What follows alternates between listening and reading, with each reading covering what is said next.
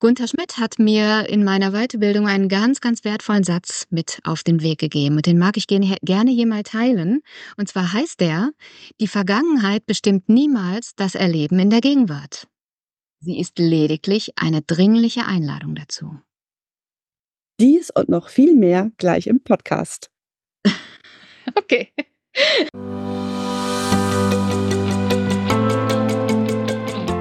Du hörst den Podcast Geiler Coachen mit Tanja Klein. Hier zeige ich dir tolle Tools und Interventionen für ein noch wirkungsvolleres Coaching-Ergebnis für dich und für deine Klientinnen und Klienten.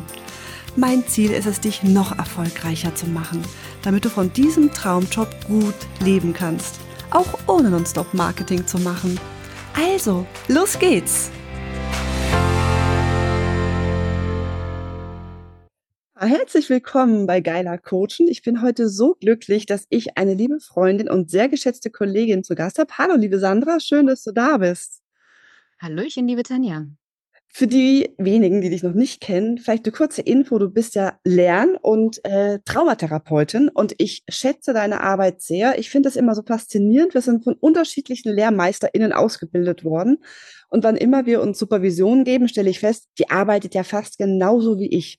Das ist für mich so faszinierend, wie wir so Schwestern im Geiste sind. Und ich bin so dankbar, heute mit dir über ein sehr spannendes Thema zu sprechen, posttraumatisches Wachstum. Vielleicht für alle, die das Thema Trauma, weil bei posttraumatischem Wachstum, das ja nun mal so ein wichtiger Bestandteil ist, noch nie gehört haben, kannst du vielleicht mal kurz uns so erklären aus deiner Sicht, was ist für dich ein Trauma? Mhm.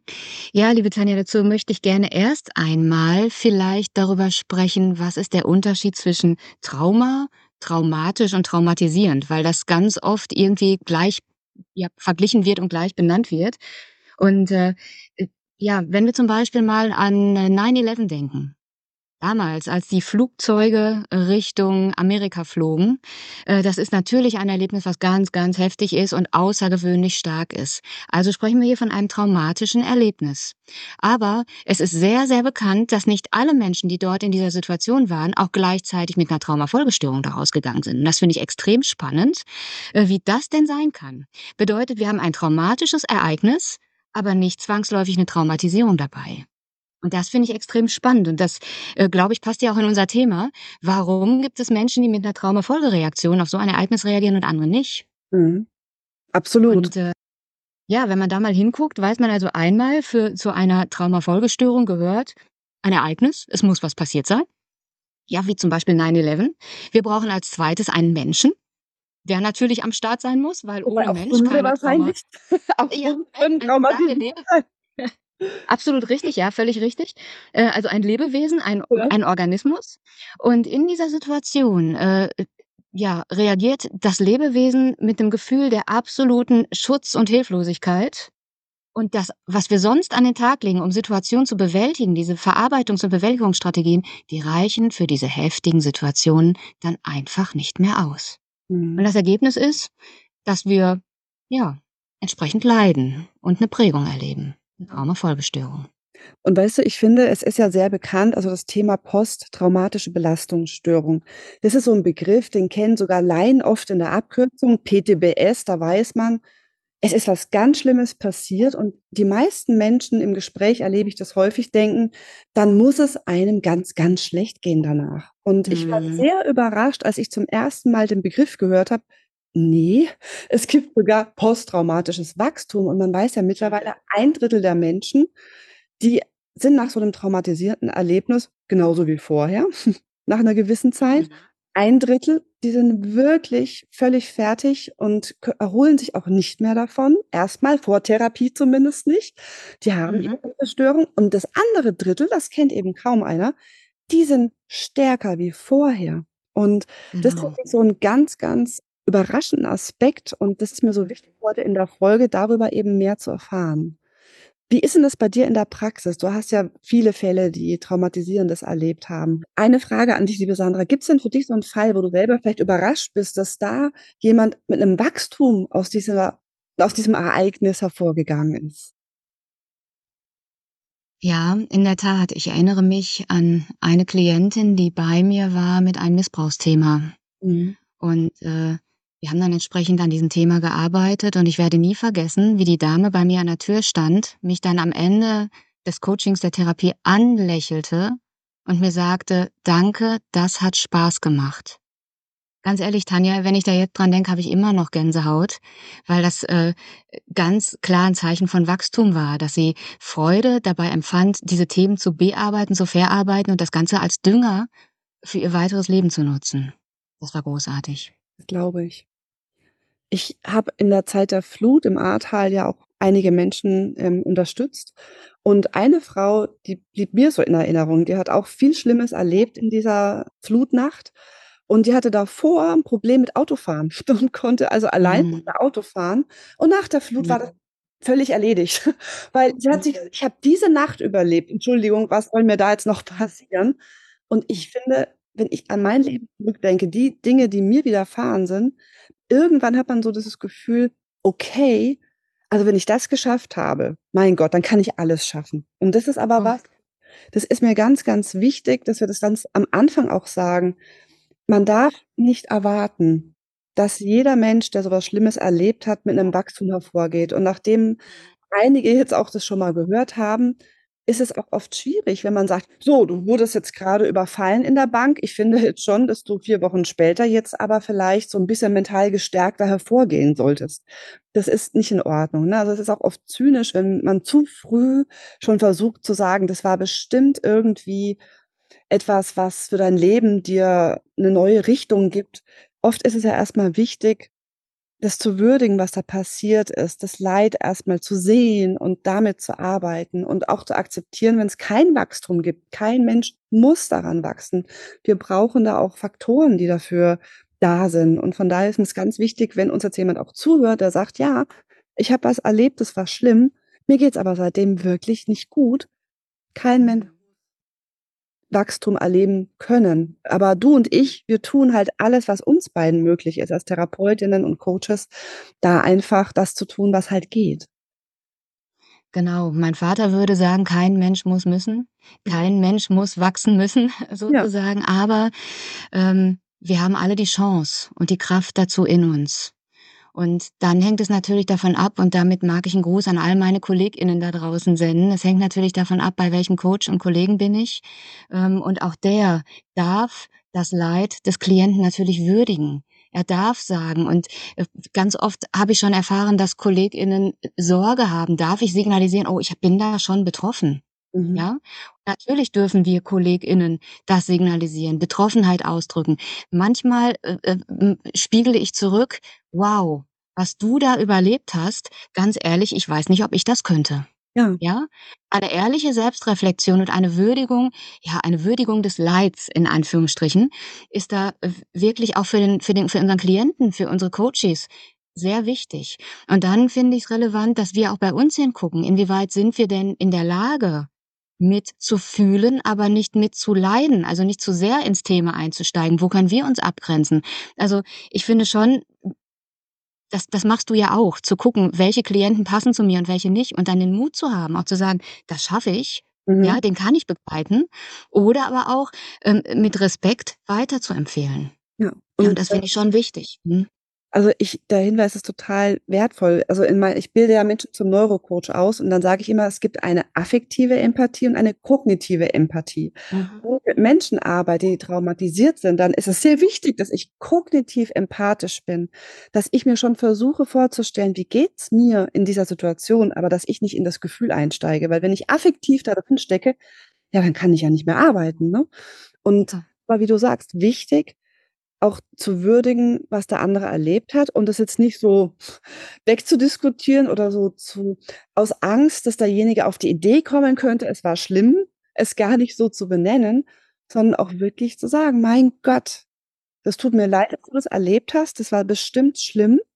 Aber“ ich sage immer, ich bin da so 'n bisschen buddhistisch geprägt. Man sagt ja immer: „Leben ist Leiden, aber es gibt einen Ausweg aus dem Leid.“ Und das ist halt das, was mich jeden Tag so glücklich macht, wenn wir Menschen helfen können, im Rahmen unserer Möglichkeiten sehr schnell oft wieder in ihre Kraft zu kommen. Und ich möchte mal kurz diese diese Definition vom posttraumatischen Wachstum, ähm, da ergänzen, weil man sagt ja dieses posttraumatische Wachstum ist die Möglichkeit, dass Opfer traumatischer Erfahrungen nicht nur psychische und soziale Einbußen als Folge erleben, sondern auch persönliche Entwicklungsschritte angestoßen werden. Und genau das können wir halt im Coaching oder in der Therapie machen. Aber es ist nur die Möglichkeit. Aber wann immer sich die ergibt, greifen wir, du und ich natürlich zu und versuchen das, was wir können, da zu machen. Magst du vielleicht mal beschreiben, wie arbeitest du mit jemandem, damit sowas wie posttraumatisches Wachstum entstehen kann? Ja, ich glaube, dass zuallererst ganz, ganz wichtig ist, dass wir einen stabilen Menschen uns gegenüber haben. Und ähm, für mich ist das ein Stück weit wie, ja, wie Ping-Pong spielen. Ja, gucke ich in die Vergangenheit? Inwieweit prägt und bestimmt die Vergangenheit tatsächlich gerade das Erleben des Menschen in der Gegenwart? Und wann ist der Mensch stabil und in der Lage, mit mir gleichzeitig in die Zukunft zu gucken? Hinzu, wie möchte ich denn gerne frei sein? Wie möchte ich denn gerne, ja, wie, wie, wie, wie wirkt sich denn der Wachstum aus? Und beides parallel mit einzubeziehen, finde ich ganz wichtig. Und ich habe das Gefühl, dass ja, da sage ich schon, das Gefühl, da steckt schon das Wort drin, was mir gerade auf der, auf der Zunge liegt. Mit den richtigen Fühlern, mit der richtigen Wahrnehmung auf mein Gegenüber einzugehen und zu gucken, was braucht der gerade? Mhm. Braucht er gerade, um dabei zu bleiben, Würdigung des Leids? Oder darf ich auch mal überzeichnet gesagt mit Pompons wedeln und darauf hinweisen, was dieser Mensch denn alles geschafft hat? Ja. Denn gerade weil ich ja Schlimmes erlebt habe, habe ich auch eine Ressource in mir drin aufbauen können. Und da weise ich gerne drauf hin. Immer ganz sanft, immer gucken, ne? wie, wie weit ist der Mensch offen.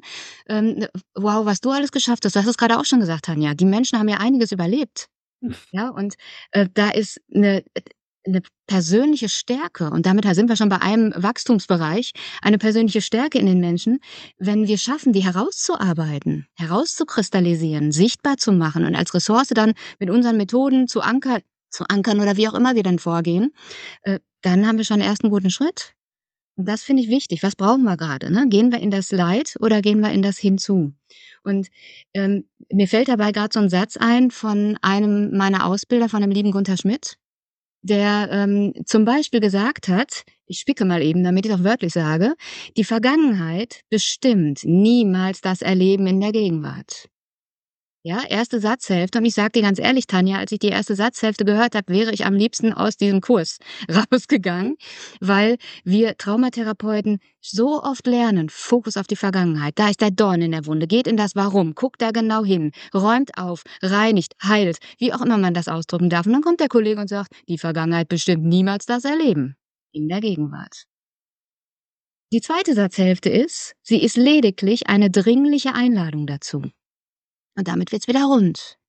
Und damit geht's wieder in den posttraumatischen Wachstum. Meine Liebe, wen's interessiert, ich habe deinen Blogartikel zu verfasst. Ich weiß nicht, ob du verlinken magst. Sehr gerne. Dieser Satz, ist, dieser Satz ist für mich magisch. Da sind ganz viele wertvolle Worte drin, die ich dann noch so ein bisschen auseinandergenommen habe.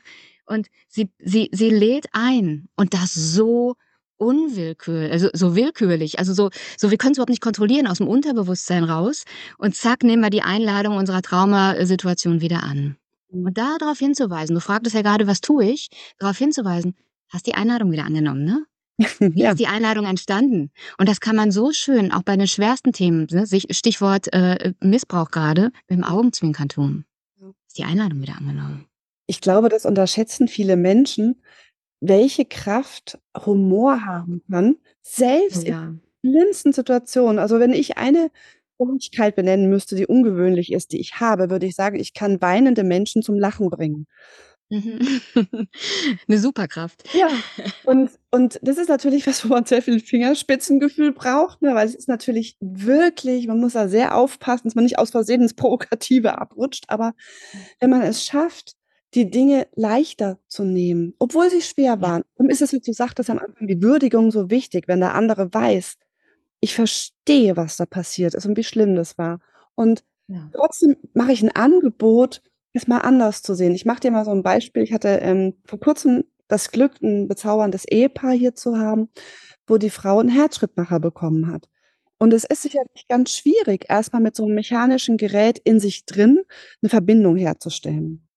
Und Sie sagte von sich aus auch, vielleicht muss ich dem Namen geben. Und ich sagte dann, hm, ja, dann kannst du jeden Tag sagen, Mensch, der Horst, ne, ist auch Teil unserer Ehe und hat dann zum, zum Mann gesagt, mit dem Blick zu ihm, naja, ist natürlich blöd jetzt für dich, dass sie jetzt mit Horst einen Mann hat, der ihrem Herzen noch näher steht und der der ohne den sie nicht leben kann. Jetzt müsst ihr halt 'ne Dreierbeziehung machen. Mhm. Und das hat dem ganzen Thema so 'n bisschen die Schwere genommen. Und wenn man dann schon wieder so 'n bisschen schmunzeln oder lächeln kann, dann ist das auch wieder schön. Und von daher, Dinge, die schwer sind, müssen sich nicht dauerhaft schwer anfühlen. Und ich glaube, da bist du auch Meisterin drin, da immer wieder Momente zu haben, so 'n Lächeln zu entlocken. Genau, und ich glaube auch, so wie du sagst, Humor ist Teil unseres Werkzeugkoffers. Ja, und egal wie wir du hast es grad auch so schön genannt, Angebote machen. Wir selber können den Menschen ja nicht alleine zum Wachstum bringen, ja, sondern wir können ihm dabei verhelfen, dass er's selbst schafft. Ähm, und dann zu gucken, was ist in unserem Werkzeugkoffer und Humor ist so ein wertvolles Tool. Egal, ob wir sonst bei EMDR, Wingwave, äh, Ego-State-Therapie oder was auch immer sind, Hypnotherapie, Humor gehört dazu.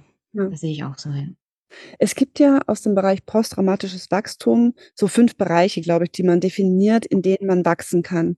Magst du mir die mal vorstellen? Ja, gibt's in der Tat 5 Bereiche. Ich habe ja auch grade noch mal parallel wenn es knistert, ist es mein Spicker, ähm, äh, äh, zu den einzelnen Bereichen auch Klientenzitate.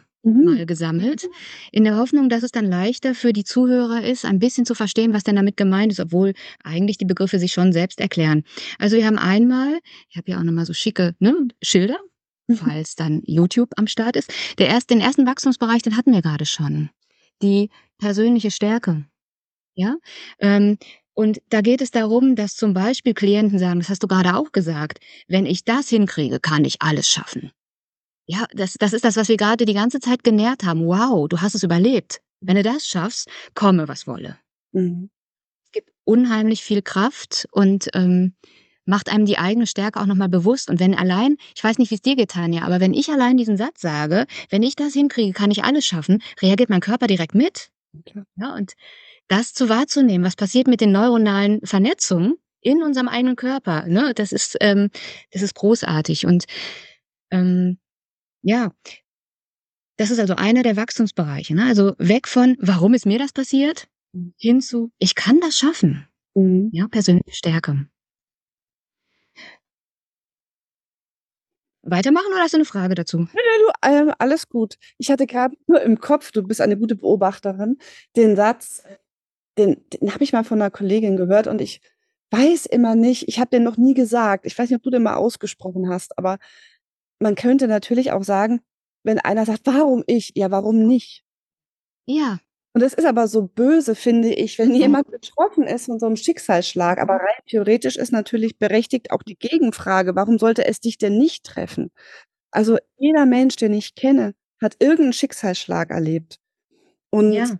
oft geht 90 % der Energie in diese Frage, wo man keine Antwort findet. „Warum ich?“ Ich meine, das ist total schwierig. Und wenn man jetzt spirituell, ähm, irgendwie 'ne Verbindung hat, dann kann man vielleicht sagen: „Gott wollte mir diese Erfahrung machen lassen.“ Ah, ich sehe schon. Geistige? Mhm. Mhm. Ja, genau. Schwierig, da Mhm. Antwort zu finden. Mach du mal weiter. Ja. Ja, ich danke dir, weil das ist 'ne wunderbare Überleitung zu einem weiteren Wachstumsbereich, nämlich der Geist die geistige oder spirituelle Entwicklung. Warum ich? Und, äh, ja, gerne genommen, ähm, um eine Traumafolgereaktion aufrechtzuerhalten, ist tatsächlich diese Opferhaltung. Warum ich? Was wieso tut mir das Schicksal das jetzt an? Genauso wie du sagst, Hoffnungslosigkeit ist ein Element, ähm, bei 'ner PTBS zum Beispiel. Keinen Ausweg sehen, hoffnungslos, hilflos ausgeliefert zu sein. Und wenn wir das nähren mit unserem eigenen Gedankengut: „Warum ich?“ Äh tun wir gut daran, unsere Traumafolgestörung aufrechtzuerhalten. Drücken wir's mal mit 'nem Augenzwinkern aus. Und Plan ist also bei diesem oder oder der Gedanke ist, dass wir als Coaches und Therapeuten unsere KlientInnen dabei begleiten, sie geistig und spirituell entwickeln zu lassen. Warum ich? Also, weg von: „Es gibt keinen Ausweg“, hin zu: „Ich akzeptiere.“ Ja? Und 'ne 'ne tolle Klientenaussage, die ich mir aufgeschrieben habe, war: „Ich bin nicht allein. Da ist 'ne große Kraft an Werk am Werk, die auf mich aufpasst.“ Ja. Und damit koppeln wir das hier mit dieser persönlichen Stärke. Wow, was habe ich denn eigentlich geschafft? Mhm. Ah ja, ich bin nicht allein. Ich bin ja ich bin ja, ne, vernetzt mit Energie oder was auch immer der Glaube dahinter ist. Und das finde ich, ähm ich finde ehrlich gesagt, egal, ob wir im in einer Traumafolgestörung sind oder nicht? Sind das ganz wertvolle Bereiche, um die Lebensqualität zu erhöhen, da Hm. hinzugucken? Weißt du, ich würde das gern noch ergänzen. Ich habe in irgendeinen der vielen Bücher, die ich gelesen habe ich weiß jetzt nicht mehr, wo es herkam, ähm, da hatte ein Mann einen sehr weisen Zen-Meister gefragt: „Was ist so die allerwichtigste Erkenntnis, der allerwichtigste Satz, den er ihm für sein Leben mitgeben kann?“ Und der Zen-Meister sagt: „Shit happens.“ Mhm. Und ich finde, wenn wir einfach akzeptieren im Leben kann es einfach mal sein, dass man einen Autounfall hat, dass man leider grade zur falschen Zeit am falschen Ort war, wo halt irgendwie 'n Betrunkener hingefallen ist und einem dabei irgendwie die Handtasche zerstört hat. Was auch immer, ist jetzt 'n schlechtes Beispiel. Aber wirklich, es ist manchmal hat manchmal ist es, wie der Doktor Rudolf Sanders sagt, den den Sinn im Unsinn finden. Und wir haben halt was erlebt, was wirklich vermeintlich nur sinnlos und mistig sich anfühlt, aber, ähm, man kann ja auch oft da versuchen, 'n Sinn dem zu geben, auch wenn man Mhm. vielleicht gar keinen hatte im Ursprung. Mhm. Genau, und ich danke dir dafür, weil du mit deinem Beispiel direkt Moment, ich spoilere kurz, muss mal eben hier rübergreifen, direkt sogar 2 weitere Wachstumsbereiche angesprochen hast. okay. Magisch. Also, wirklich ganz wunderbar. Und zwar hast du einmal gesagt: „Mensch, ähm, äh, dieses ja, warum ich, gekoppelt mit, hm, der Wertigkeit des Lebens.“ Ja? Also, hinzuschauen, das war jetzt grade das 1. von den beiden, was ich grade hatte, die Wertschätzung des Lebens. Ähm, warum ich hin zur Dankbarkeit. Wow, ich lebe. Ich Mhm. habe überlebt und ich lebe und somit merkst du, sind die ganzen Bereiche vernetzt. Das heißt, wir als Coaches versuchen ja auch zu vernetzen, sodass 'n gutes neuronales Netzwerk entstehen kann, parallel zu dem traumatischen Netzwerk. Ja. Dass die beiden sich vernetzen können. Du weißt selber als Neurocoach, was das bedeutet im Kopf, äh, wenn sich neuronale Netzwerke verknüpfen.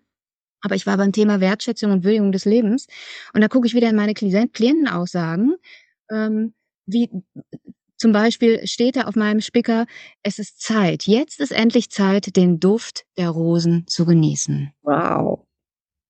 Ja? Darf ich da Diese ein ganz persönliches Beispiel anschließen, Ja, bitte. Wie du ja weißt, hatte ich vor 'n paar Jahren die die Diagnose mit 'nem Tumor im Kopf, dass ich vielleicht nie wieder riechen können würde. Ja. Und natürlich habe ich im Vorfeld mit dieser Diagnose an jeder Rose gerochen, die da nur war. Wenn du weißt, es kann vielleicht hinterher nie mehr möglich sein. Und auch danach, Gott sei gepriesen, ich kann weiterhin riechen und ich bin pumpergesund. Jetzt aber ich rieche noch jetzt weiterhin bewusst an den Dingen. Ja. Es ist mir nicht mehr selbstverständlich, dass ich's kann.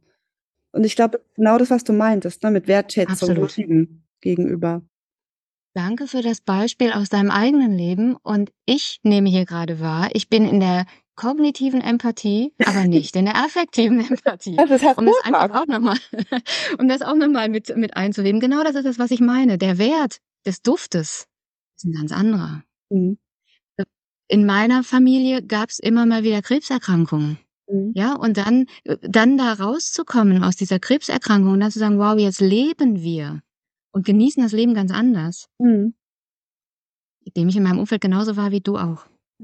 Ich möchte grade auch mal den Bogen noch zu dem Thema Sinn erleben sch schlagen, weil es hilft natürlich vielen Menschen, wenn man dem Ganzen einen Sinn geben kann. Zum Beispiel, wenn du, ähm, 'ne schwere Herzerkrankung hast, dann hast du auch 'ne guten Grund, Menschen, die zu viel von dir wollen, zu sagen: „Es tut mir wirklich leid, aber ich Ja. darf und ich muss jetzt an mich denken.“ Das heißt, eigentlich können solche Erkrankungen oder schlimme Krisen auch die Möglichkeit sein, dass man dem Ganzen 'n tollen Sinn gibt und das Leben besser wie vorher ist. Aber ich möchte hier einen Teil dieser Theorie widersprechen. Für mich war das auch totaler Stress, wenn einer kommt und sagt: „Also, jetzt du mit deiner Krebserkrankung, das ist super toll, dass du die hast.“ Ähm, abgesehen davon, dass man oft dann unterstellt bekommt, man hat sie dir herbeigewünscht, was ich tatsächlich nicht habe. Wenn du vorher schon ein Mhm. Leben hast, wo du sagst: „Ich finde das toll, ich möchte es gar nicht groß ändern“, dann finde ich's manchmal auch 'ne Belastung, wenn jemand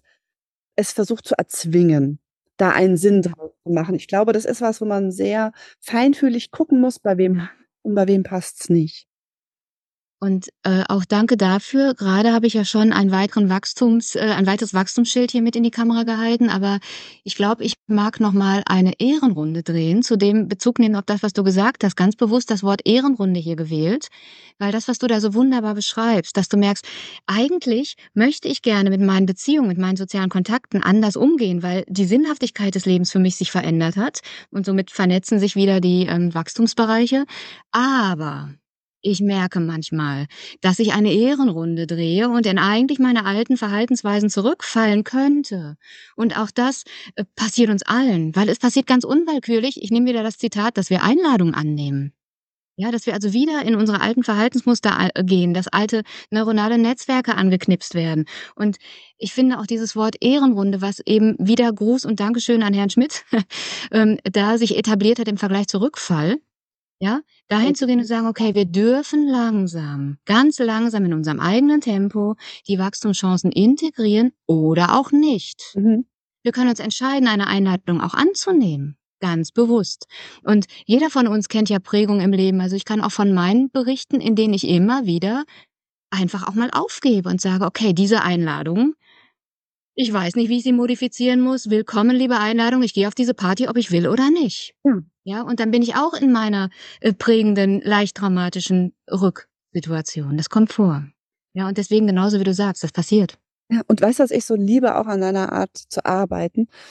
Du legst ja sehr bewusst, ähm, wählst du ja die Worte aus, die du nutzt. Und grade in der Arbeit mit Patienten oder Klientinnen ist es so wichtig. Wörter können so 'n Unterschied machen. Und so wie du eben statt Rückfall, was Günter Schmidt eben als Ehrenrunde bezeichnet, fand ich das ganz toll, wie mal, ähm, der Autor von „Irre, wir behandeln die Falschen“, Professor Manfred Lutz, gesagt Mhm. wenn ein Alkoholiker wieder anfängt zu trinken, hat er keinen Rückfall, sondern er hat sich entschieden, wieder Mhm. zu trinken. Mhm. Und das fühlt sich, finde ich, für den Menschen besser an, als ich bin ein Loser, der es nicht geschafft hat, dem zu widerstehen, sondern nein, ich habe eine Entscheidung getroffen, dass jetzt aufgrund der aktuellen Situation ich lieber trinken möchte, als nicht trinken möchte. Was nicht heißt, dass ich diese Ehrenrunde für mich entscheide, dass ich das 'n andermal wieder ändern möchte. Aber ich finde es so dass wir so bewusst die Wörter wählen und grade wenn wir mit traumatisierten Menschen arbeiten, ist es so entscheidend, was wie wir auch als, ähm, TherapeutInnen das framen. Ich habe das schon erlebt, dass ich 'ne Klientin hatte, die, ähm, zum Beispiel was ziemlich vermeintlich Harmloses in in 'ner Kneipe was vorsingen machen sollte als Kind, damit der Vater 'n Getränk bekam.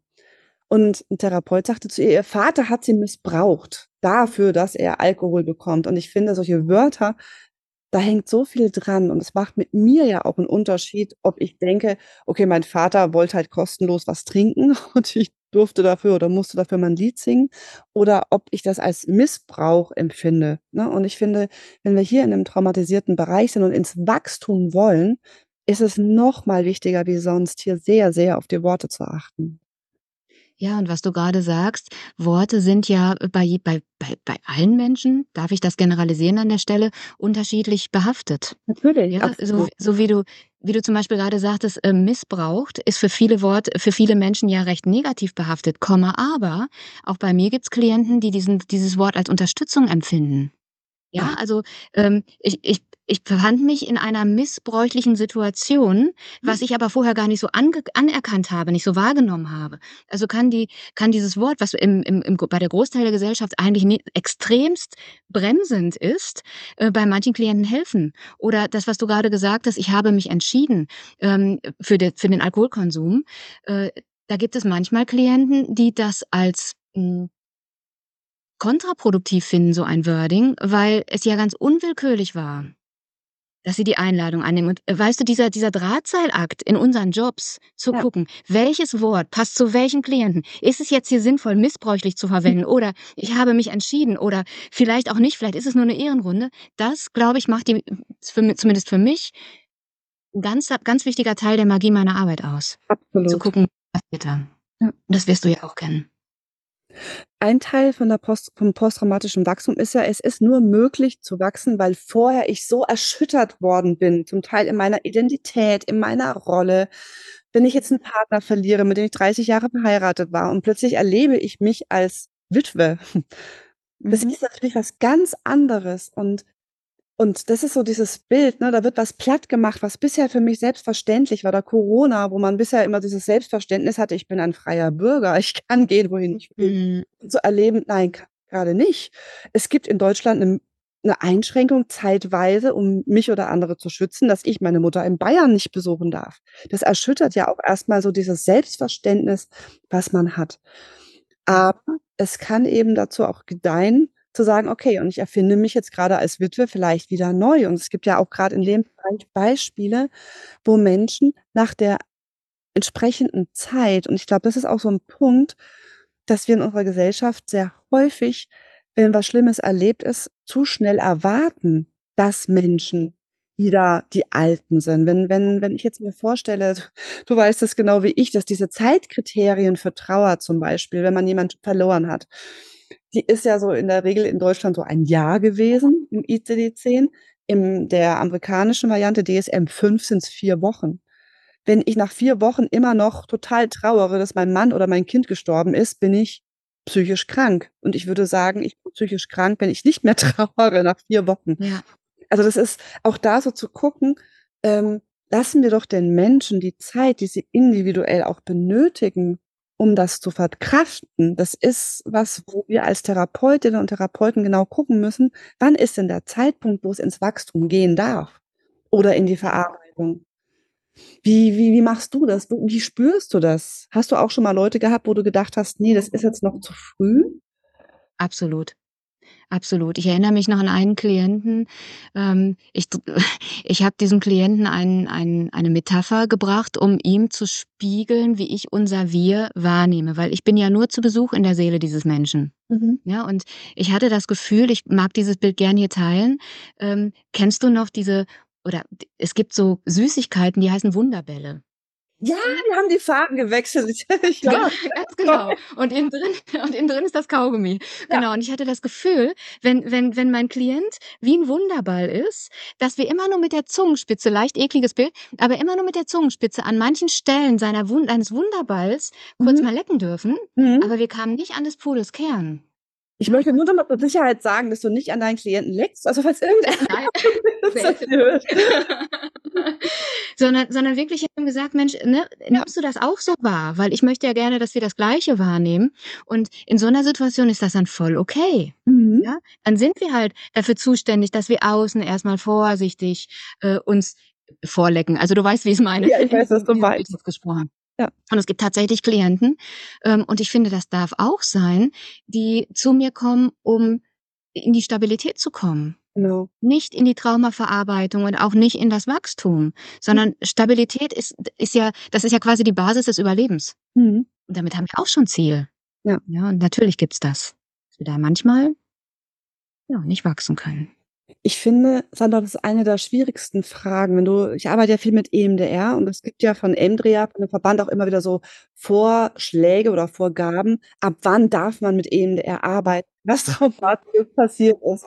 Ich bekomme als Ausbilderin natürlich auch ganz oft die Frage: „Wie schnell darf ich damit Mhm. arbeiten?“ Und ich möchte dir mal so 'n paar Beispiele geben. Ich hatte, als die Flut da war, am nächsten Ja. Tag eine der Helferinnen hier sitzen, weil die sagte: „Ich bin so fertig, bin fast selber gestorben. Es war sehr, sehr krass, was ich für Bilder im Kopf habe. Ich möchte die so schnell wie möglich weghaben“, was ich sehr gut verstehen kann. Und es gibt halt, ähm, Berichte, dass, wenn man zu früh EMDR macht, es manchmal nicht so ideal ist. Es gab ja dieses Zug in Mhm. Eschede, wo die Traumatherapeuten in der Nähe waren, die Fliegen eingefallen sind und im positivsten Sinne versucht haben, die. Menschen alle zu unterstützen, wo man aber hinterher sieht, das war vielleicht noch zu früh. Und das Gehirn hat halt an Mhm. ganz vielen Stellen die Splitter dieser dieser traumatischen Situation und es ist halt manchmal hilfreich, man wartet, bis das Gehirn 'n paar Nächte drüber geschlafen hat, bis es so an einem Punkt sich alles zusammenzieht. Und sie wollte unbedingt aber sofort arbeiten. Und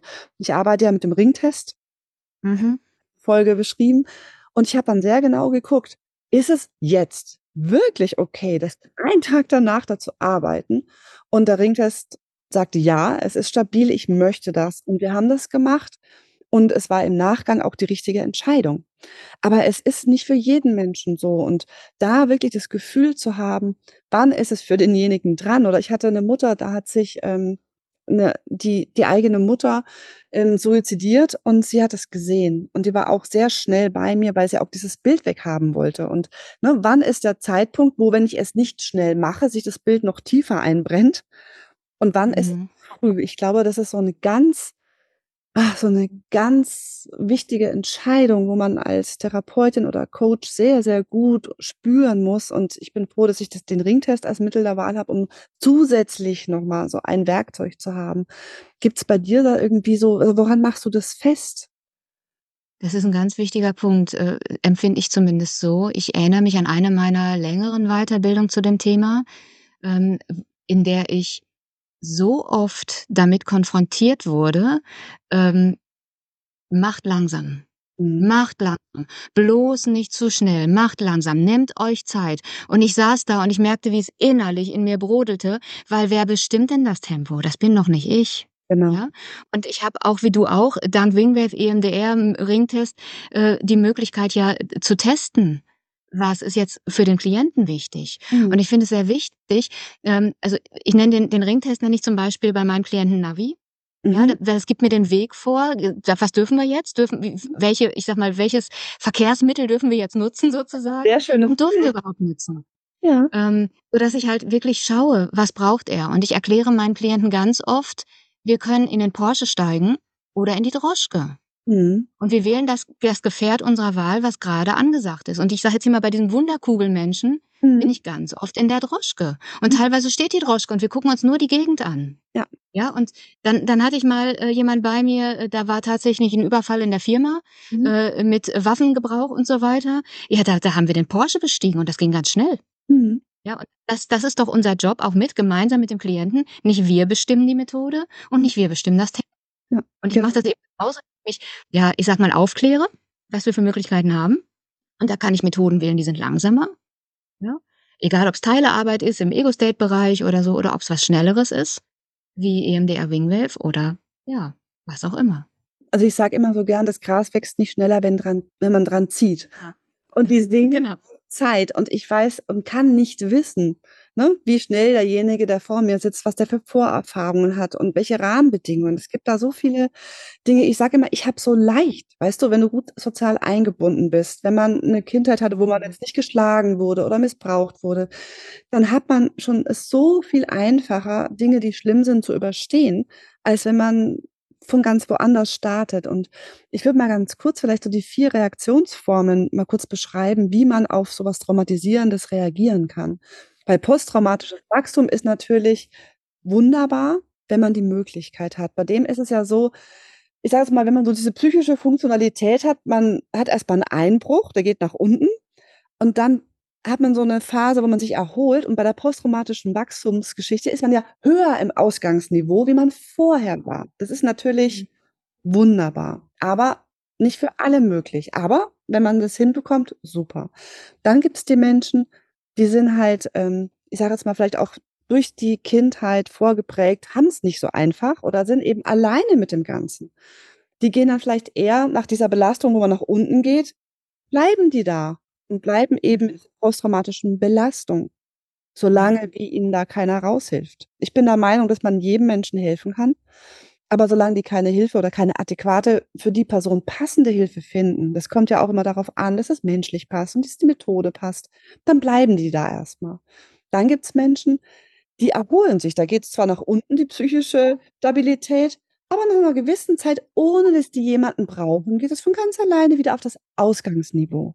Es ist nicht mehr, sonst wär's das Wachstum, aber es ist völlig okay, so gut wie vorher. Und allein, dass es die Möglichkeit gibt, finde ich schon toll. Und dann gibt's Menschen, die sind sehr resilient. Das heißt, die erleben was, was schlimm war. Es geht kurz 'n Peak nach unten und dann sind sie sofort wieder auf'm alten Niveau. Die gehen praktisch gar nicht so tief in diese Belastung rein. Und um so resilient zu sein, braucht man aber bestimmte Vorbedingungen, die nicht jeder hat.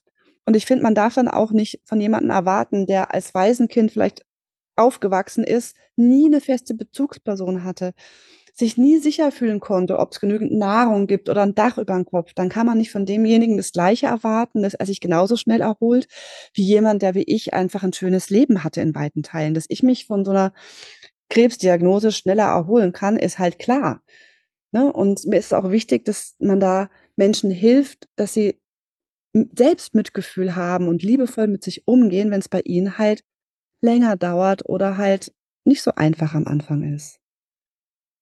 Ja, da sind wir bei diesen, ich sage mal, multifaktoriellen Einfluss ja, Einflüssen von außen oder auch von innen, die damit die dafür sorgen, wie ich mit solchen Erlebnissen umgehe.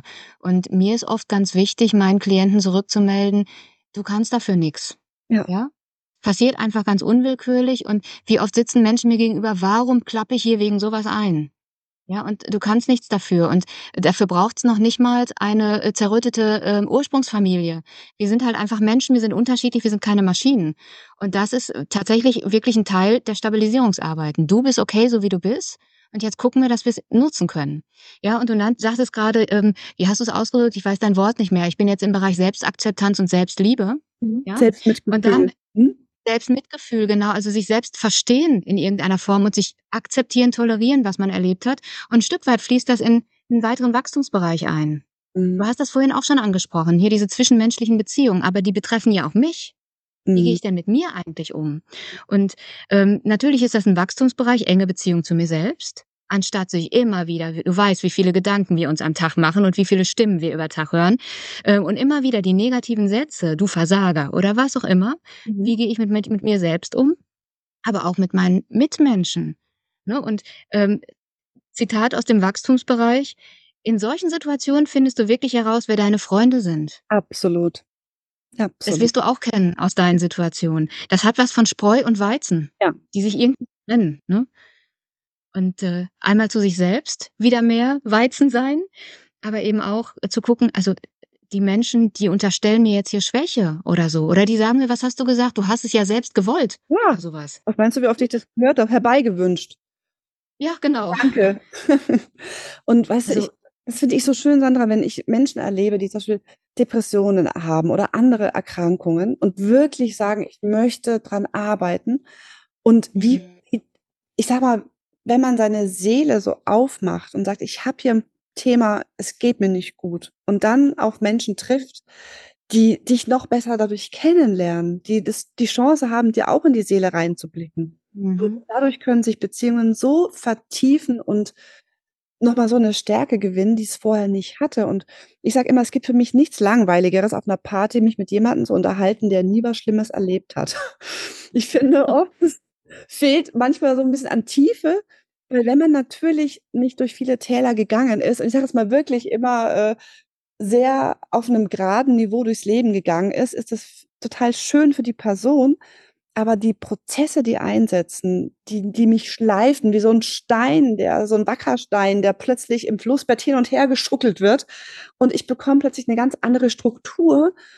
Ich finde das einfach so spannend, mit Menschen, die was erlebt haben, mich zu unterhalten. Und man kann von denen so viel lernen und ja, ich finde das einfach spannender auf 'ner Party.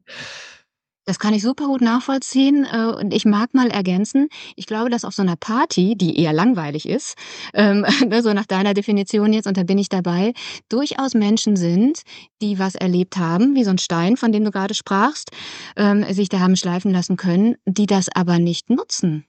Sondern dann stehen sie vor einem und sagen: „Ja, alles fein.“ Und ich weiß gar nicht, was da passiert.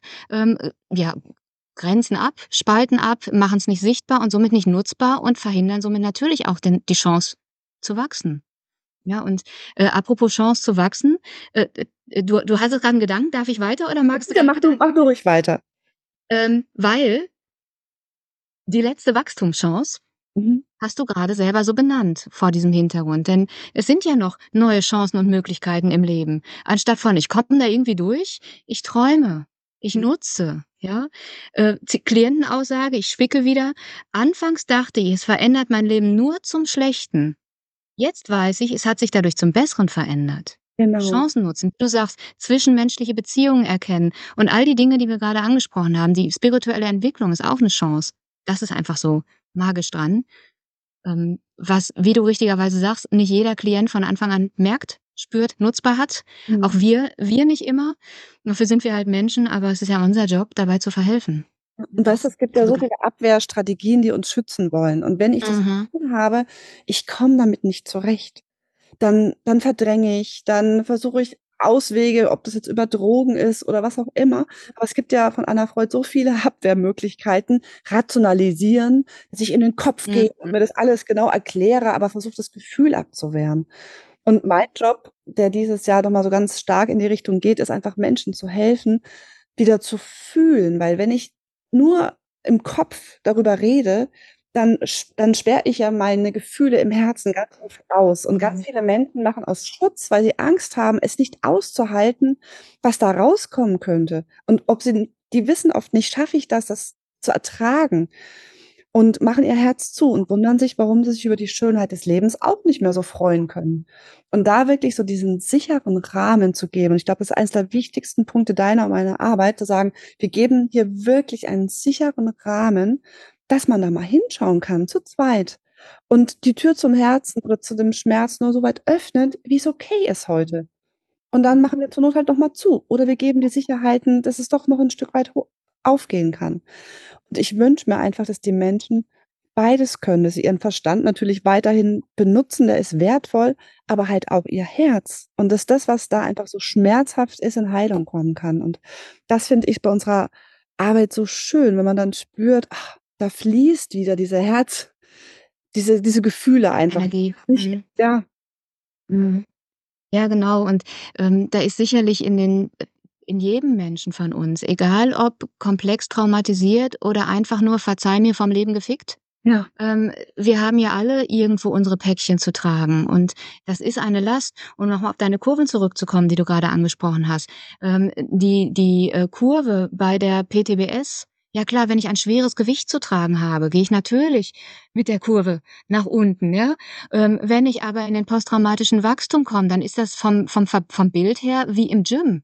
Ja. Ja, ich habe ein heftiges Gewicht und das habe ich gestemmt und danach bin ich stark. Ja. Ja, und das sind einfach so Dinge und ich glaube, das d das hast du schön gesagt, unser Job ist, die verschiedenen Anteile in uns der verletzte Anteil in uns, der das Herz verschließt, der uns schützen will, gemeinsam mit den ressourcenorientierten Anteilen, ähm, ja, zu vereinheitlichen. Und ich glaube, ich nehme dein Wort von grade, das, was wir tun und auch wahrscheinlich ganz viele Menschen, die uns zuhören oder zusehen, unsere KollegInnen tun, ist eine gewisse äußere Sicherheit geben.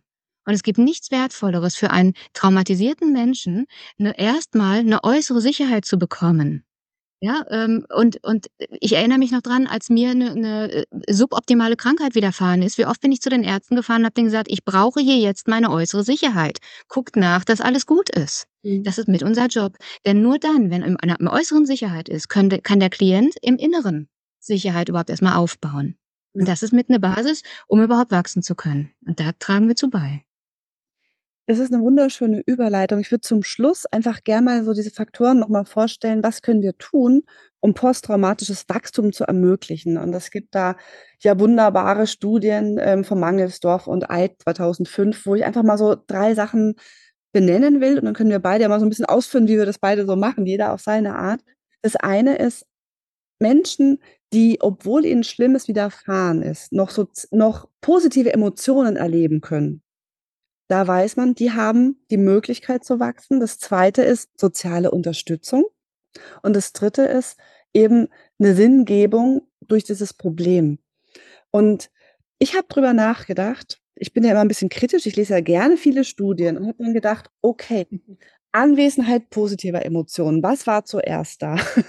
Ist das ein Mensch gewesen, der einfach schon 'ne rheinische Frohnatur war vorher und es halt geschafft hat, aufgrund dessen auch in dieser ich meine, die Kölner sind bekannt dafür gewesen im Krieg, als, äh, die die Wände offen waren oder so was, dann haben die irgendwie Schilder reingehängt: „Heute offene Gesellschaft.“ Und haben da mit Humor drauf reagiert.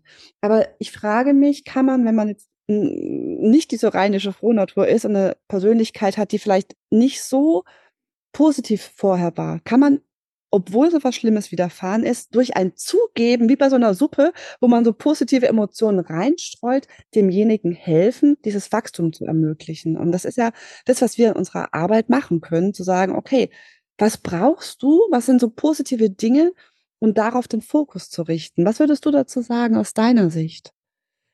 Also, ich finde einmal, äh, schönes Beispiel mit der rheinischen Frohnatur. Zum einen, was brauchst du? Was können wir noch vergrößern? Aber auch, was hast du? Mhm. Ähm, die rheinische Frohnatur, stimme ich dir zu, die hat nicht jeder gleich in sich. Aber was hast du denn sonst? Und ich fange gerne damit an, dass ich, äh, zu den Menschen sage: „Du hast Mut. Du Mhm. sitzt hier.“ Genau. Ja? Und das ist eine eine Ressource, die da ziehe ich schon mal den Hut vor, Ja. ja, bei den Dingen, die wir teilweise mitgebracht bekommen als als Themen. Ähm, und dann, äh, nenne ich das ganz gerne Dünger, so die Brei Beispiele, die du genannt hast. Was fließt denn sonst noch mit ein? Womit kann man denn sonst noch düngen? Was hat denn der Mensch sonst noch in sich? Und dann suche ich nach nach, ich sage mal, Körperzellerinnerungen oder oder neuronalen Netzwerken, die 'n Gefühl von Optimismus wecken. Und wie kann ich das neuronale Netzwerk von Optimismus mit der mit der mit dem mit dem mit dem Traumathema vernetzen? Wie kann ich das neuronale Netzwerk von Zuversicht zum Beispiel damit vernetzen? Und so gibt's halt 'n paar Dinge, wie du auch schon gesagt hast, Lebensbejahung, ne, die positive Einstellung zum Leben, die Sinnhaftigkeit, all die Dinge, ne? Wie kann ich das nutzen als Ressource? Was hat der Mensch schon? Ich würde es auch gern ergänzen. In der Studie waren so Übungen beschrieben, wie Mhm. man diese positive Emotion auch noch stärken kann. Und ein eins ist so 'n No-Brainer für dich und mich, indem man zum Beispiel Dankbarkeit praktiziert und jeden Tag 3 Dinge aufschreibt, wofür man dankbar ist. Dass man praktisch den Blick auch wieder Ja. hinrichtet, nicht warum ich, sondern was habe ich denn auch Schönes, wofür kann ich denn dankbar sein? Und ich habe in der Folge 31 hier im Podcast die Superkraft Dankbarkeit beschrieben, wo man auch sieht, was das alles macht. Und ich glaube, dass das 'ne total große Hilfe ist, wenn wir Menschen ermutigen, die so was Schlimmes erlebt haben, trotz alledem den Blick darauf zu richten, wie du auch gesagt hast: „Was ist schon da und wofür bin ich dankbar?“ Das finde ich total schön. Und 'ne andere Übung war, 4 Fragen jeden Tag sich zu beantworten. Die 1. Frage ist: „Woran hatte ich heute Freude?“ Die 2. ist: „Wofür und wem kann ich dankbar sein?“ Die 3. ist: „Wo habe ich mich lebendig gefühlt?“ Und die 4. ist: „Welche Stärken habe ich heute nutzen können?“ Und ich finde, wenn man so jeden Tag sich, ich sage mal, liebevoll zwingt, da hinzugucken, grade Leute, die Sachen erlebt haben, wo man so in diesen Freeze-Modus geht, wo man so wirklich sich wie abgestorben von seinen Gefühlen erlebt. Und wenn man dann jeden Tag sich selber beantworten muss: „Gab's nicht 'n Moment, ach ja, beim Katzenvideo vorhin habe ich gelacht. Ich glaube, da war ich doch 'n bisschen lebendig.“ Ich glaube, das zeigt einem halt einfach bewusst auf: „Doch, da ist noch dieser Kern in mir, der lebt.“ Und da Mhm. wo ne, die Energie folgt ja der Aufmerksamkeit. Und wenn ich dann immer wieder darauf achten muss: „Wann bin ich denn lebendig?“, dann produziere ich natürlich vielleicht auch eher diese Momente. Ich kannte diese diese 4 Fragen-Übung noch nicht. Hm, fand ich ganz, äh, interessant. Habe ich bisher noch nicht benutzt, werde ich in mein Repertoire mal mit aufnehmen. Ja, mach das mal. Und wenn mich nicht alles täuscht, bist du ja auch mit EFT unterwegs, also mit den Klopftechniken? Ähm, weil das für mich sich ganz spannend darstellt, de wenn ich das kombiniere. Mhm. Und zwar so so ähnlich wie du's gesagt hast, äh, bei EFT werden ja gerne komplette Sätze genutzt: Mhm. „Obwohl ich Pünktchen, Pünktchen, Pünktchen und Ja. dann bin ich dankbar für.“ Oder Ja, liebe akzeptiere ich nicht. so, wie ich bin. Ja. Ja, genau. Und, äh, genau diese Kopplung, dieses obwohl ich wieder mein Wording vom Leben gefickt bin, ja, ähm, habe ich aber jetzt hier wirklich den Duft der Rosen genossen, Mhm. ja? Solche Dinge. Und das kann man natürlich mit EFT durch Klopftechniken und so weiter unterstützen, aber allein die Kombination, obwohl ich, Mhm. ergibt komplette Selbstre äh, Mhm. und dann aber auch den Fokus umlenken und somit vernetzt es sich wieder. Das ist das ist, ähm, 'ne ganz zauberhafte Methode, äh, die halt funktioniert. Und weißt du, soziale Unterstützung ist halt 'n Punkt. Wir wissen, dass grade neuronal unser Alarmzentrum, die Amygdala, sich beruhigt, wenn Menschen in unserem Umfeld sind, denen wir vertrauen können, wo wir wissen, die sind uns wohlgesonnen. Das macht ja Sinn aus Neurosicht, dass wir, ähm, uns umgeben sollen von Menschen, wo wir einfach geschützt sind. Und manchmal ist es auch nur meine Aufgabe, wieder bewusst zu machen: „Wer ist denn da noch? An wen kannst du dich denn wenden?“ Ich habe so 'ne A bis Z-Liste, wo ich dann Ressourcen aufschreibe und da kann man einfach Namen hinschreiben. Also, unter S stände bei mir auch Sandra, weil ich weiß, wenn's mir schlecht geht, kann ich dich anrufen. Und das macht mich dann schon wieder so 'n bisschen entspannter, weil ich weiß, ich kann mir selber helfen. Ich spüre mich selbst wirksam. Ich weiß, wohin ich gehen kann, welche Techniken ich anwenden kann. Und diese soziale Unterstützung, die kann man einfach nicht hoch genug, ähm, schätzen. Und ich finde es schön, wenn wir in unserer Arbeit das einfach wieder bewusst machen können oder fördern können, indem wir einfach vielleicht Hausaufgaben geben, mal wieder die beste Freundin anzurufen oder so. Mhm. Ja, absolut. Apropos Hausaufgaben, äh, ich habe mal irgendwann, das könnte ich euch gerne zur Verfügung stellen, ein Übungsblatt mal eben kurz gucken, ja, hier liegt's rum, in so so 'n Arbeitsblatt mit Selbstcoaching-Tipps für 'n posttraumatischen Wachstum mal zusammengeschrieben. Voll. Wenn du magst, kann ich das gerne zur Verfügung stellen. Das spricht also jeden einzelnen Wachstumsbereich an Ja. und stellt Fragen zur Selbstreflexion. Ja. Und dann könnte man genau das eben entsprechend tun, zu sagen: „Obwohl ich XYZ erlebt habe, ähm, habe ich die herausragende Eigenschaft, Komma, Pünktchen, Pünktchen, Pünktchen zu tun“, ne? So solche Sachen. Das werde ich sehr, sehr gerne verlinken, weil es 'n echter Mehrwert ist, den wir einfach, ähm, hier in die Welt bringen können, finde ich super. Ich kann, wenn du willst, noch meine Ressourcen von A bis Z-Liste noch dazu packen, Mhm. die Super. Ne? Und dann kann man einfach mal gucken, weil ich finde es so schön, wenn wir alles, was wir können, Menschen in die Hand geben, dass sie da wirklich zum Wachstum alles haben. Und wer auch immer uns zuhört, ob das Coaches sind, die Arbeitsmaterialien brauchen können oder Menschen. Ich meine, jeder Coach ist auch Mensch. Das heißt, wir alle Ja. haben vielleicht auch was erlebt, was nicht so schön war und da gebe ich lieber zu viel raus als zu wenig. Ähm, ich möchte vielleicht für die, die sich nicht vorstellen können, wie einfach es sein kann, ähm, auch Traumata zu verarbeiten, vielleicht nur noch mal 'n kurzes Beispiel auch machen. Ich arbeite ja am allerliebsten mit EMDR und wenn ich mit Menschen arbeite, die sehr geschwächt sind, dann nehme ich ich habe ja sehr viele Möglichkeiten, EMDR zu machen und dann suche ich mir halt die Sachen raus, wo ich nicht so viel Kraft brauche. Die müssen dann bei mir nicht aufs Rudergerät und joggen oder irgendwas, sondern ich habe ja hier die Möglichkeit, mit EMDR-Musik zu arbeiten oder mit Dingen, wo ich zum Beispiel auf die Handflächen tippe und Links-Rechts-Impulse mache. Und das ist für die meisten Menschen nicht vorstellbar, dass es tatsächlich ausreichen kann, sich in einen Sessel zu setzen, an das zu denken, was wirklich schlimm war. Und während man diese Links-Rechts-Impulse von der Musik hat, in diesem geschützten Rahmen, den wir bieten, kann diese Verzweiflung, diese Ohnmacht wie aus dem Körper abfließen. Und es kann einfach sein, dass Dinge, egal wie lang die her sind, selbst 40 Jahre oder 50, innerhalb von wenigen Stunden, manchmal 3 bis 6 Stunden, wo die im Coaching oder in der Therapie sind, sich so lösen, dass derjenige wirklich wieder mit 'ner Leichtigkeit durchs Leben geht. Und ich finde, diese Information ist auch oft nicht da, weil viele denken, es ist sehr langwierig und man muss immer wieder drüber sprechen. Nein, so wie du arbeitest und so wie ich arbeite, kann das auch mal ganz schnell gehen. Manchmal muss man aufpassen, dass es nicht zu schnell geht, weil das oft dann auch nicht als Würdigung für die Schwere empfunden wird. Vielleicht kennst du das auch, dass es manchmal für die Menschen verwunderlich ist, ne? Ja, natürlich. Und da noch mal kurz zurückgehüpft zu dieser Weiterbildung, von der ich sprach, zu der längeren traumatherapeutischen Weiterbildung. Ähm, es wird ja gelehrt, liebe Tanja: „Nehmt euch Zeit, Ja. macht langsam.“ Ja, das heißt, es ist natürlich so auch in der Welt, diese Tatsache. Und, äh, das, was du sagst, äh, von wegen Würdigung der Situation und so weiter, ähm, oft ist ja ebenfalls in der Welt der, ähm, interessante Glaubenssatz: „Viel hilft viel.“ Mhm, ja. Ja? Und ich erinnere mich noch an irgend 'nen Zahnarztbesuch, da war nicht klar, was war 'n jetzt los? Das wird 'n Nerventhema gewesen sein, weil meine Nerven recht nah an den Wurzeln sind. Aber ich habe da gesessen und gesagt: „Holt alle Zähne raus, dann ist endlich gut. Viel hilft viel.“ Hm. Ja, und wie oft bewinke ich im EMDR Wingwave Style die Tatsache: „Wie, das war's jetzt schon? Das kann ja nicht sein.“ Ja. Und Absolut. das ist natürlich ne, also das äh, das darf auch das Leben darf mal leicht sein und auch das heftigste Trauma darf einfach verarbeitet, integriert werden und als Wachstumschance genutzt werden. Genau, und ich glaube, das ist so 'n sehr schönes Schlusswort, weil dafür stehen wir beide. In dem in der Geschwindigkeit, die für den Klienten, der Klientin angemessen ist, da helfen wir. Und als Heilpraktiker für Psychotherapie dürfen wir ja mit Traumatisierten auch arbeiten, ne? Von daher, das ist ja 'ne Arbeit, die wir da, äh, mit der Kompetenz des Coaches und dem Wissen des Heilpraktikers einfach machen können. Aber es darf schnell gehen. Ich habe auch gelernt in meiner Ausbildung, in der klassischen EMDR-Ausbildung, da gibt's erst mal 20 Sitzungen nur zum Stabilisieren. Das heißt, derjenige ist 'n halbes Jahr nur erst mal da, hat aber noch nicht wirklich das verarbeitet. Und bei mir ist es so, in der 1. Sitzung fangen die in der Regel schon an mit der Verarbeitung, ne, wenn es angebracht ist.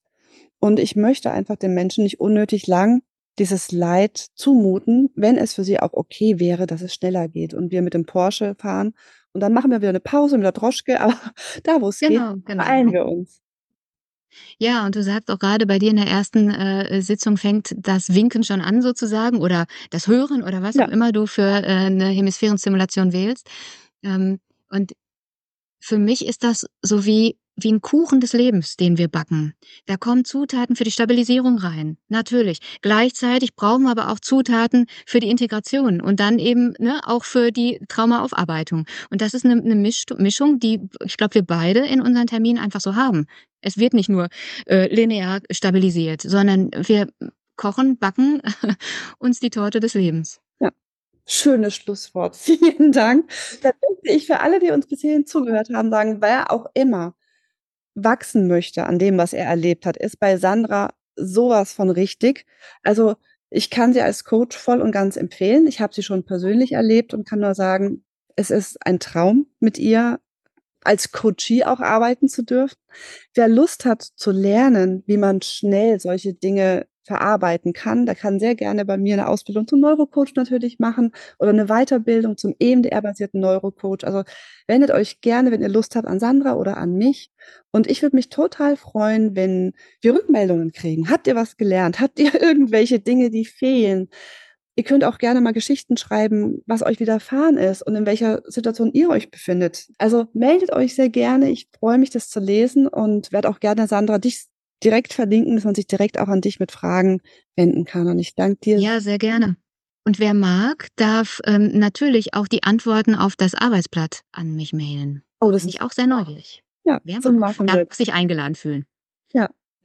Dann sage ich für hier und heute, ich danke dir für diese Zeit. Es war für mich jetzt sehr, sehr wertvoll, mich mit dir zu diesem sehr wichtigen Thema auszutauschen und freue mich, dass wir uns weiterhin verbunden bleiben. Und wann immer mal wieder eine Studie um die Ecke kommt, mache ich die wieder gerne mit dir. Wir hatten jetzt auch 19 oder so die Gelegenheit, zur EMDR zu arbeiten. Du bist mir da wirklich nicht nur als Podcasterin, sondern auch als Studienbuddy äh, eine sehr wertvolle Unterstützung. Vielen Dank dafür. Noch einen schönen Tag an dich und an alle, die uns bis hierhin zugehört haben. Tschüss. Danke dir sehr. Tschüss. Mehr Informationen zur Sendung findest du in den Shownotes und Folgennotizen. Wenn du mehr über die Arbeit meiner Mutter wissen möchtest, schau doch mal auf ihre Seite akademiefürs-neurocoaching.de. Sie freut sich auch immer, wenn du ihren Podcast weiterempfiehlst, gut bewertest oder kommentierst. Weitere spannende Ideen findest du in ihrem Newsletter. Dann siehst du regelmäßig, was sie wieder so Interessantes macht. Bis zum nächsten Mal. Johanna.